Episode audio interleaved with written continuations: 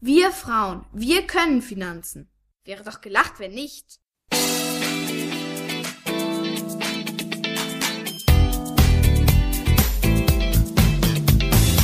Das ist der Podcast der Geldfrau.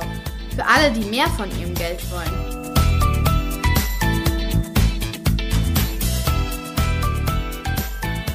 Auf eine Tasse Tee mit der Geldfrau zur Sprache des Geldes.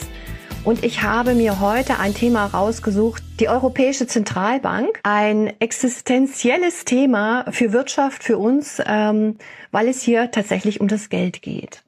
Was ist die Europäische Zentralbank? Habt ihr natürlich alle schon gehört. Die EZB ist ja auch dieser Tage überall in den Medien präsent, ähm, wegen der hohen Inflationsrate. Und deshalb habe ich sie auch mit reingenommen.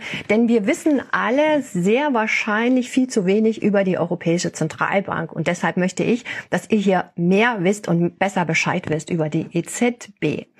Ähm, die EZB ist im Grunde die Banken aller europäischen Banken, zumindest derjenigen Banken in der Eurozone. Und sie ist die Währungshüterin. Das ist ihre zuvörderste Aufgabe, die Währung zu hüten, also die Preisstabilität innerhalb der Währungszone zu hüten. Das ist ihre Hauptaufgabe. Und die zweite Hauptaufgabe ist im Grunde Geld bereitzustellen. Ich habe vier Hauptaufgaben, vier Hauptaufgaben für euch rausgepickt. Es gibt, die EZB hat viele andere kleine Aufgaben auch, aber ich finde, die vier Hauptaufgaben sind die zentralen, über die ihr auch Bescheid wissen solltet. Also die erste Hauptaufgabe ist, dass sie die Preise in der Eurozone stabil halten soll. Was sind stabile Preise im Sinne der Währung einer Währung und das, was die europäischen Länder, die ja die Eurozone gegründet haben, was ist für die ein stabiler Preiswert, also im Sinne der Inflationsrate. Das wurde natürlich definiert in den Verträgen und ich lese euch das mal vor. Die Preisstabilität wird definiert als Anstieg des harmonisierten Verbraucherpreisindexes, des HVPI, habe ich euch gestern erzählt, also die Inflationsrate, für das Euro-Währungsgebiet von unter zwei Prozent gegenüber dem Vorjahr. Preisstabilität muss mittelfristig gewährleistet werden. Also unter zwei Prozent. Das war die Preisstabilität, die Inflationsrate, die die EZB mitbekommen hat, als sie gegründet worden ist. Diese Definition unter zwei Prozent Inflationsrate wurde 2003 auch nochmal bestätigt in einer Strategiesetzung und äh, das war die Messlatte für die Europäische Zentralbank wenn die, wenn der HVPE, also die, die Inflationsrate über zwei Prozent oder nahe zwei Prozent gekommen wäre und darüber, dann hätte die EZB eingreifen müssen. Das ist ihre Aufgabe, stabil zu halten, also wieder runterzudrücken. Was hat sie, hätte sie dann als Besteck rausgeholt? Den Leitzins, über den wir auch schon gesprochen haben. Den Leitzins nimmt sie dann und reguliert ihn. Wenn die, die Inflationsrate über zwei Prozent steht, erhöht sie den Leitzins. Was ist der Leitzins? Der Leitzins ist quasi der Zins, zu dem die Europäische Zentralbank Geld an das Bankensystem, also an alle Banken in der Eurozone verleiht. Die müssen dazu, dafür eben den Leitzins zahlen, ganz einfach gesprochen. Wenn sich zum Beispiel die Deutsche Bank äh, eine Milliarde bei der Europäischen Zentralbank leiht und dieses Geld braucht sie, um überhaupt arbeiten zu können, dann muss sie dafür diesen Leitzins bezahlen. Das ist also der Basiszins in einer Volkswirtschaft. Und ähm, wenn die Inflationsrate zu hoch ist, heißt das für die, die Währungshüter, die Wirtschaft ist in irgendeiner Form überhitzt. Es läuft sehr gut. Die Unternehmen investieren, sie stellen ein, wir erreichen Vollbeschäftigung, die Menschen haben Geld, sie geben es aus, treffen auf ein bestimmtes Warenangebot, bieten ein bisschen mehr. Dadurch gehen die Preise nach oben. Ganz einfach gesprochen. Ihr wisst, ich habe euch gestern mehrere äh, Ursachen Ursachen von, von Inflation erzählt, aber das ist so mehr oder weniger einer der Hauptzusammenhänge. So, und wenn die Europäische Zentralbank den Leitzins als ihr Hauptwerkzeug anhebt, ja, dann sind die Zinsen ein bisschen teurer in der Volkswirtschaft. Dann überdenken die Unternehmen sich, ja, investiere ich jetzt oder verschiebe ich es vielleicht doch noch ein bisschen. Die privaten Leute wie wir investieren dann vielleicht auch nicht so in Häuser und so weiter. Ähm, die, die, die Stimmung, der Konsumstimmung sinkt ein bisschen. Wir geben weniger Geld aus, die Gehälter sinken vielleicht. Manche Unternehmen gehen dann auch doch in die Insolvenz. Dann gibt es wieder mehr Arbeitslose. Die Leute sind nicht mehr so bereit, so viel zu kaufen. Dann sinkt die Inflation. All, ganz grob gesprochen versprochen. Und so pendelt sich das immer hin und her, deswegen immer so um die zwei Prozent herum. Und das ist der Hauptauftrag der Europäischen Zentralbank. Wenn ihr heute auf die Inflationsrate von 10,4 Prozent guckt, dann könnte man sich ja fragen, hey EZB, 2% Inflationsziel, wir sind bei 10%. What the hell are you doing? Also das wäre in der Schule eine absolute 6 Sätzen. Ja, und das kommt nicht von ungefähr. Also die Europäische Zentralbank hat 2021 im Juli einen Strategiewechsel hingelegt, der sehr bemerkenswert ist und der in der, also der mir nicht groß aufgefallen ist, dass er groß berichtet worden ist. Er ist berichtet worden, aber er hat nicht wirklich ein Echo gefunden, was das bedeutet. Die Europäische Zentralbank hat ähm, zwei im Juli 2021 ihr Inflationsziel verändert. Ganz graduell, aber sehr bemerkenswert. Ich lese das jetzt mal vor. Nach Auffassung des EZB-Rates sei Preisstabilität am besten zu gewährleisten, indem mittelfristig ein Inflationsziel von zwei Prozent angestrebt werde. Zwei Prozent mittelfristig. Das heißt, nicht nahe, nicht unter zwei Prozent, sondern zwei Prozent. Mittelfristig. Mittelfristig ist nicht definiert. Mittelfristig kann drei bis fünf Jahre sein. Aber über zwei Prozent. Es steht Inflationsziel von zwei Prozent. Das hat man im Juli gemacht. Im Juli 21, da war die, da lag die Inflationsrate in der Eurozone bei 2,4 oder 5 Prozent. Das heißt, man war eigentlich schon drüber und die EZB hätte schon den Zins anheben müssen, den Leitzins hat sie aber auch nicht gemacht, ähm, weil dann ja die Kredite sich verteuert hätten. Wenn Frau Lagarde, ich weiß nicht, ich habe es gestern schon ange, angestrichen, äh, kurz angesprochen, äh, die EZB hat sich ja in den vergangenen Monaten hingestellt und gesagt, ja, also so richtig wissen wir jetzt nicht, wo die Inflation herkommt und das ist doch, nein, wir heben noch nicht den Zins an. Also seit 2021, so Oktober ging das los, Oktober hatten wir dann schon vier Prozent. Ich gucke gerade hier nochmal nach. Oktober 21 hatten wir schon 4,1 Prozent Inflation, hat die EZB immer noch nichts gemacht, stand der Leitzins immer noch nahe Null. Wir hatten null Leitzins, 0,25 Prozent. Im Januar 22 lag er schon bei 5,1 Prozent. Im März 22 schon bei 7,4 und die EZB hat sich immer noch nicht bewegt. Interessant, ne? Sie hätte schon längst eingreifen müssen. Aber man hatte ja vorher das Ziel nach oben im Grunde gesetzt. Ich muss, möchte euch mal was vorspielen. Christine Lagarde, das ist die aktuelle Präsidentin der Europäischen Zentralbank, hat vor kurzem in einem Interview gesagt, weil natürlich steht sie, steht die EZB in der Kritik, 10 Prozent Inflationsrate. Und sie haben jetzt, jetzt vor einigen Monaten und äh, vor wenigen Tagen haben sie es nochmal massiv angehoben. Äh, wir stehen jetzt bei zwei Prozent ähm, Leitzins, aber das hat lange gedauert und Frau Lagarde muss sich natürlich Kritik gefallen lassen, wie die gesamte EZB. Und wisst ihr, was sie gesagt hat? Inflation came pretty much about from nowhere. Das ist natürlich erschütternd. Natürlich kommt die, die Inflation nicht von nowhere, also die kommt nicht von irgendwoher. In der Europäischen Zentralbank arbeiten hochqualifizierte Volkswirte und Volkswirtinnen, die sich den ganzen Tag mit nichts anderem beschäftigen, als sich darüber Gedanken zu machen, als die Weltlage zu beobachten, Europa zu beobachten, um sich, um, um zu sehen, wie wird sich die Wirtschaft entwickeln, die Großwetterlage, welche Strömungen haben wir. Und da stellt sich Frau Lagarde hin und sagt, die Inflation kam irgendwo her. Ja, von die Sonne, what? Genau. Die kam von irgendwoher, die Inflation, nein, kam sie nicht ähm, dann stellt man sich, dann, dann, dann fragt man sich natürlich, Frau Lagarde ist eine hochintelligente Frau. Sowas sagt sie öffentlich im Fernsehen. Wie kann das denn sein, dass sie sowas im öffentlichen Fernsehen sagt? Sie wissen nicht, woher die Inflationsrate kommt. Also ich glaube, ihre Volkswirte und die, die Volkswirtabteilung in der, in der Europäischen Zentralbank und in allen äh, Notenbanken haben wahrscheinlich die Hände über den Kopf zusammenzuschlagen. Die arme Frau, was muss sie da sagen? Ähm, naja, ich meine, sie ist ja Spre Sprechorgan einer Institution.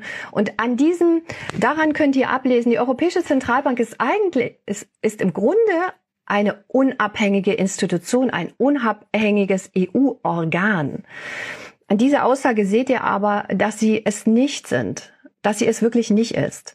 Die, die Europäische Zentralbank ist nicht unabhängig, also politisch unabhängig.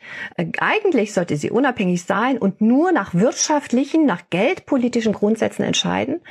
Das tut sie offenbar nicht, denn sonst würde sich äh, Frau Lagarde erstens nicht hinstellen und sowas sagen und zweitens hätten sie dann auch schon anders reagiert. Denn wenn sie wirklich unabhängig wären, hätten sie schon äh, Mario Draghi vorher, auch Herr Trichet, wäre seit der Finanzkrise unterstützt ja die, die Europäische Zentralbank mit extrem niedrigen Zinsen, mit Anleiheaufkäufen, also immer mehr Geld in die Märkte geben.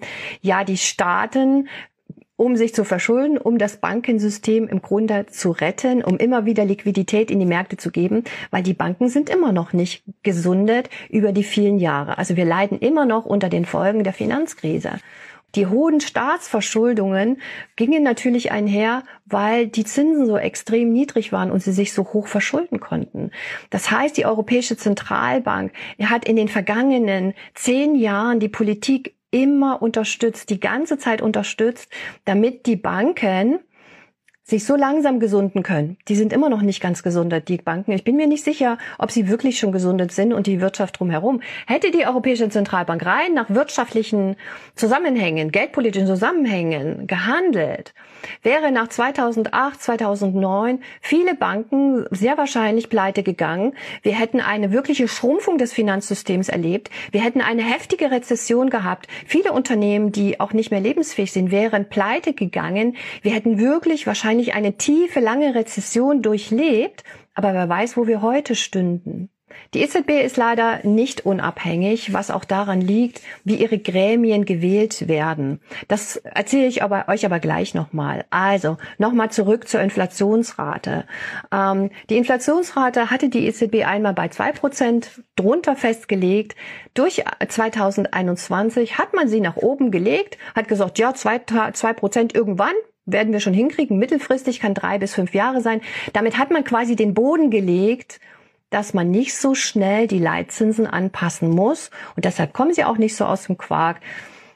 Denn wenn die Staaten sich verschulden, ihr merkt das ja jetzt, Corona mussten sich die Staaten unglaublich verschulden. Wir haben Griechenland, wir haben Italien, die verschuldet sind, hochverschuldet sind. Wenn die alle höhere Zinsen plötzlich zahlen müssten, würden die einige Staaten auch wieder anfangen zu wackeln. Deutschland nicht. Wir sind noch nicht so hoch verschuldet, aber einige Staaten würden ganz ordentlich anfangen zu wackeln. Griechenland, Italien ist hochverschuldet, auch Frankreich ist hochverschuldet. Frau Christine Lagarde ist eine Französin zum Beispiel. Also, da wird ähm, auf den Rücken von uns, von der Masse tatsächlich, ja, versucht, mh, die Staatsverschuldung noch aufrechtzuerhalten zu niedrigen Kosten und ähm, die Banken und die Wirtschaft, die eigentlich viel kleiner schon sein sollten, werden quasi immer noch gepampert, dass sie sich nicht bewegen müssen. Und äh, für mich ist das ein ganz großer Punkt, die, die, die Unabhängigkeit der Europäischen Zentralbank eigentlich mal zu überprüfen und öffentlich zu diskutieren. Und deswegen sagt äh, Frau, Frau Lagarde auch nicht, was Sache ist, dass sie das nämlich schon länger wussten. Natürlich nicht mit dem Ukraine-Krieg, aber viele andere Ursachen. Sie wussten, irgendwann kommt es um die Ecke. Die Immobilien, die Immobilienmärkte waren viel zu hoch, die Aktienmärkte waren viel zu überhitzt. Es war klar, dass irgendwann die Inflation um die Ecke kommt und sich dann so hinzustellen. Also das, das, das ist schon, ich fühle mich da verdummt und das ist das auch, was mich wirklich ärgert, dass unsere großen Bank, das große Bankwesen und auch die Europäische Zentralbank und die BankerInnen uns, das Volk, wirklich für dumm verkaufen. Die sind nicht dumm, die sind super intelligent. Davon können wir alle ausgehen. Aber sie halten uns für dumm, dass wir das nicht durchschauen, dass wir das nicht verstehen, dass das eine politische Entscheidung ist, unabhängig, nicht unabhängig getroffen nach wirtschaftlichen ähm, Kriterien, sondern so, wie es die Staaten brauchen und nicht, wie es gut ist, ähm, ein, ein stabiles Geld zu haben, nämlich um die zwei Prozent. Das ist eine gesunde Inflationsrate. Es geht auf unsere Kosten, auf unser aller Kosten. Ähm, bei Inflationsraten von zehn Prozent, wenn alles teurer wird und wir an unsere Ersparnisse zum Beispiel müssen. Okay, also die EZB versagt für mich zurzeit komplett kläglich in ihrer Hauptaufgabe, die, die Inflationsrate stabil zu halten. Das ist eine ihrer Hauptaufgaben. Die Europäische Zentralbank ist die Bankin aller Banken. Sie produziert den Euro.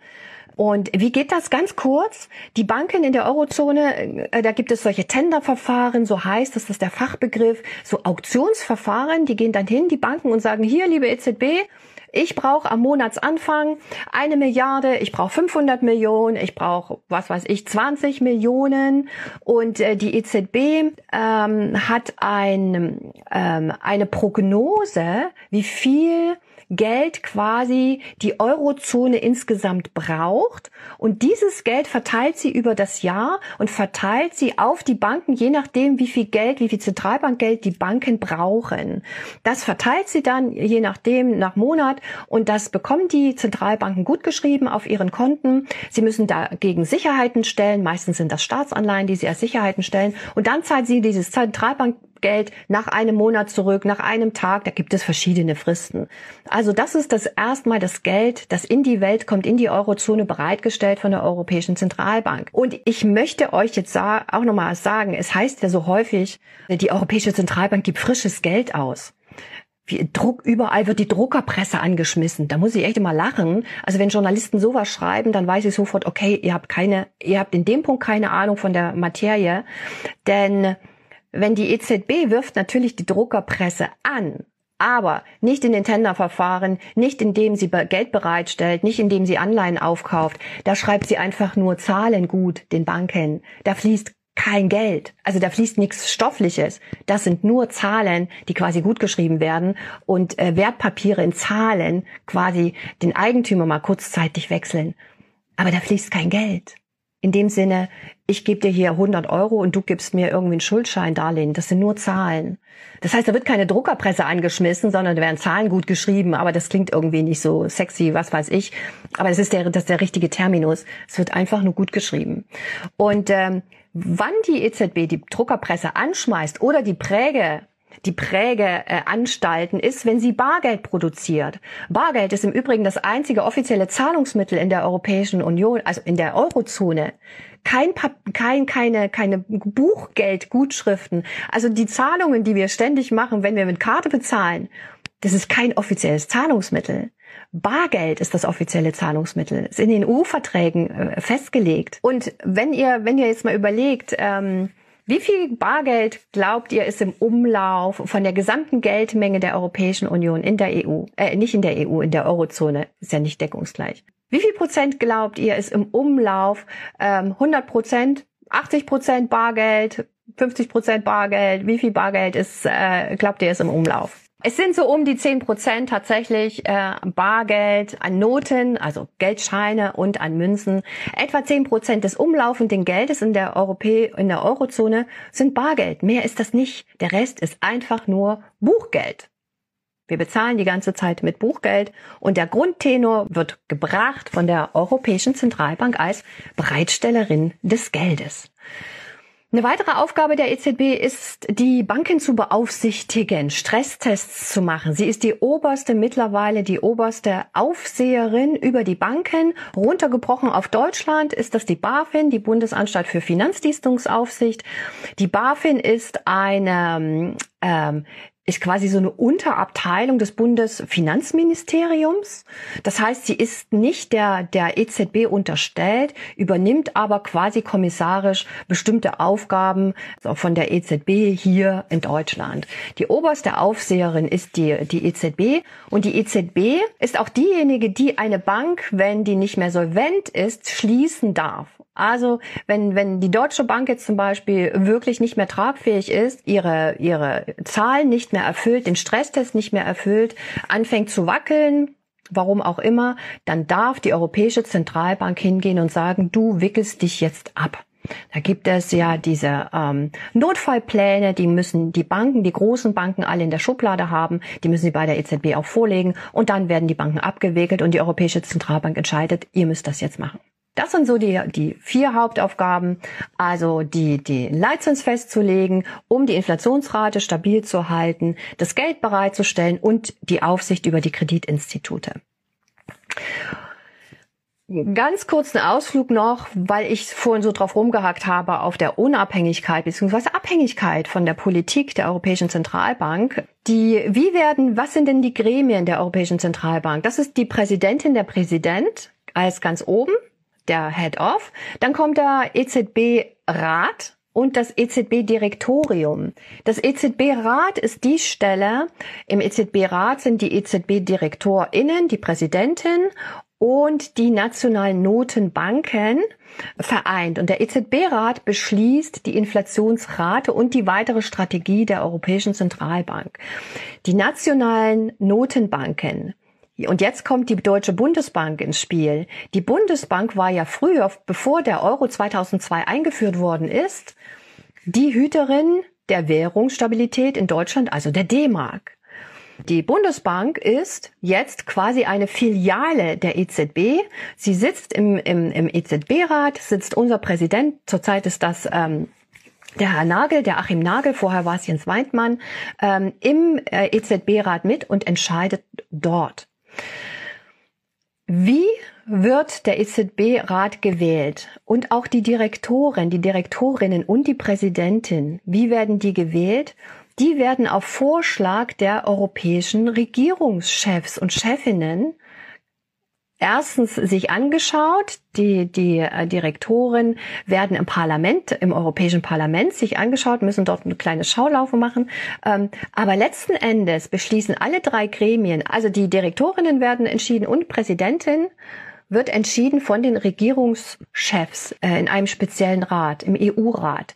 Die wählen letztlich den Präsidenten und die Direktoren. Und im EZB-Rat sind die nationalen Notenbanker und die werden auch durch die Politik bestimmt. Das heißt, die Gremien der Europäischen Zentralbank, die über die, die, den Leitzins entscheidet, sind alle von den politischen Führern, Führerinnen gewählt. Es ist also keine wirklich demokratische Entscheidung, ganz unabhängig von uns allen, sondern von den Nationalstaaten suchen sie sich ihre Leute raus. Das heißt für mich staatsunterstützend und nicht in erster Linie Geldwert stabilisierend.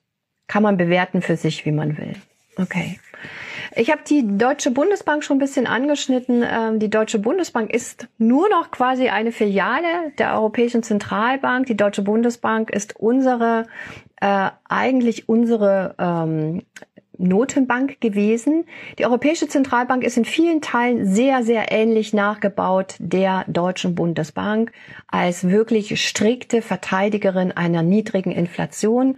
Jens Weidmann war bis ich glaube, bis vergangenes Jahr ähm, Präsident, war vorher ähm, im Regierungsapparat tätig, Herr Weidmann. Der ist ja frühzeitig ausgeschieden. Ich weiß leider nicht, warum er frühzeitig ausgeschieden ist. Ich könnte mir vorstellen, dass er nicht, er war bestimmt not amused und er, war, er hat auch sehr häufig ja im EZB-Rat gegen, gegen die Anleihekäufe, gegen die niedrige äh, Leitzins gestimmt. Er wollte das anders haben. Er wollte mehr Preisstabilität. Die Bundesbanker sind sehr, sehr auf Preisstabilität fixiert, auch mit ihrer volkswirtschaftlichen Abteilung. Da sitzen sehr kluge Menschen drin.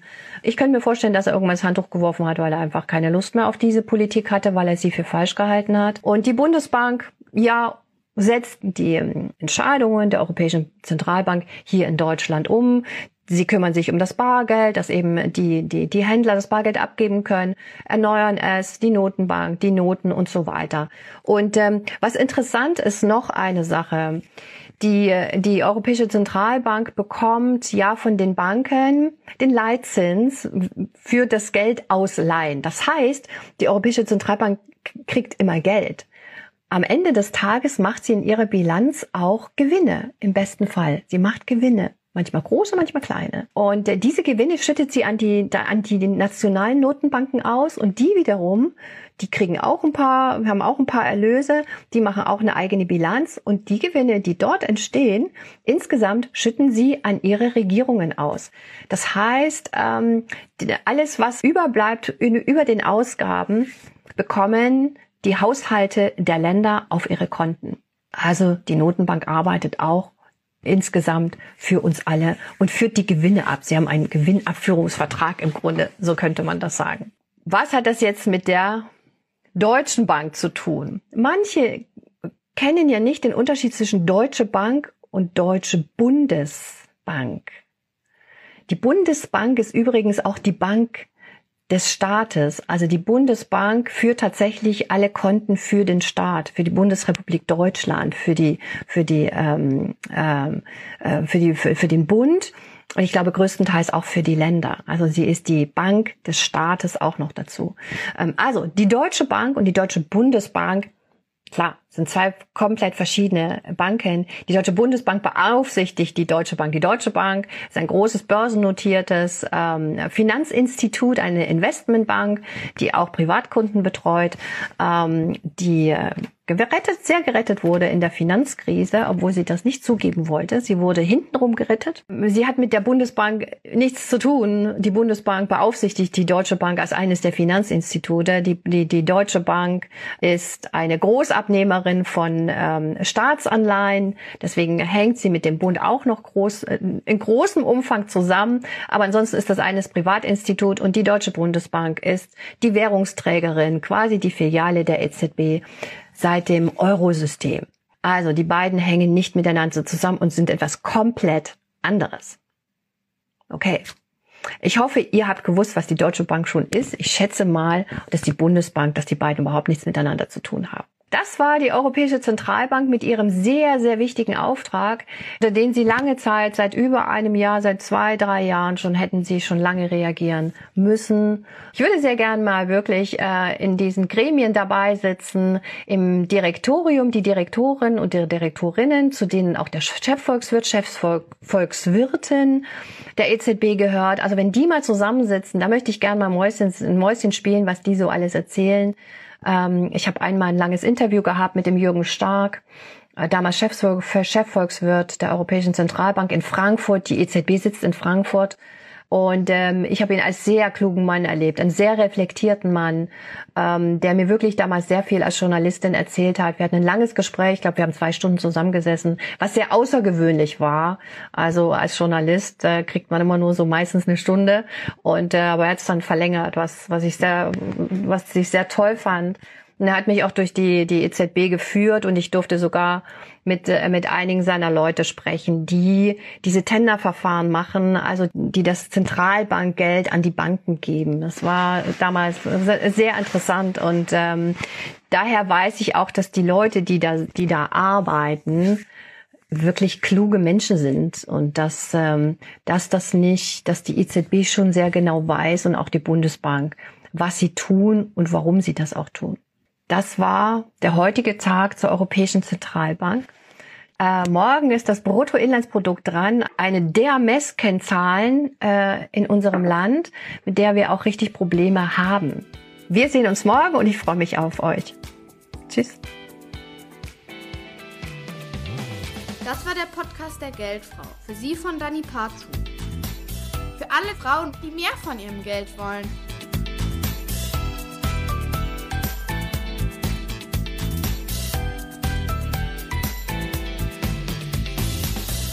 Wir Frauen, wir können Finanzen. Wäre doch gelacht, wenn nicht.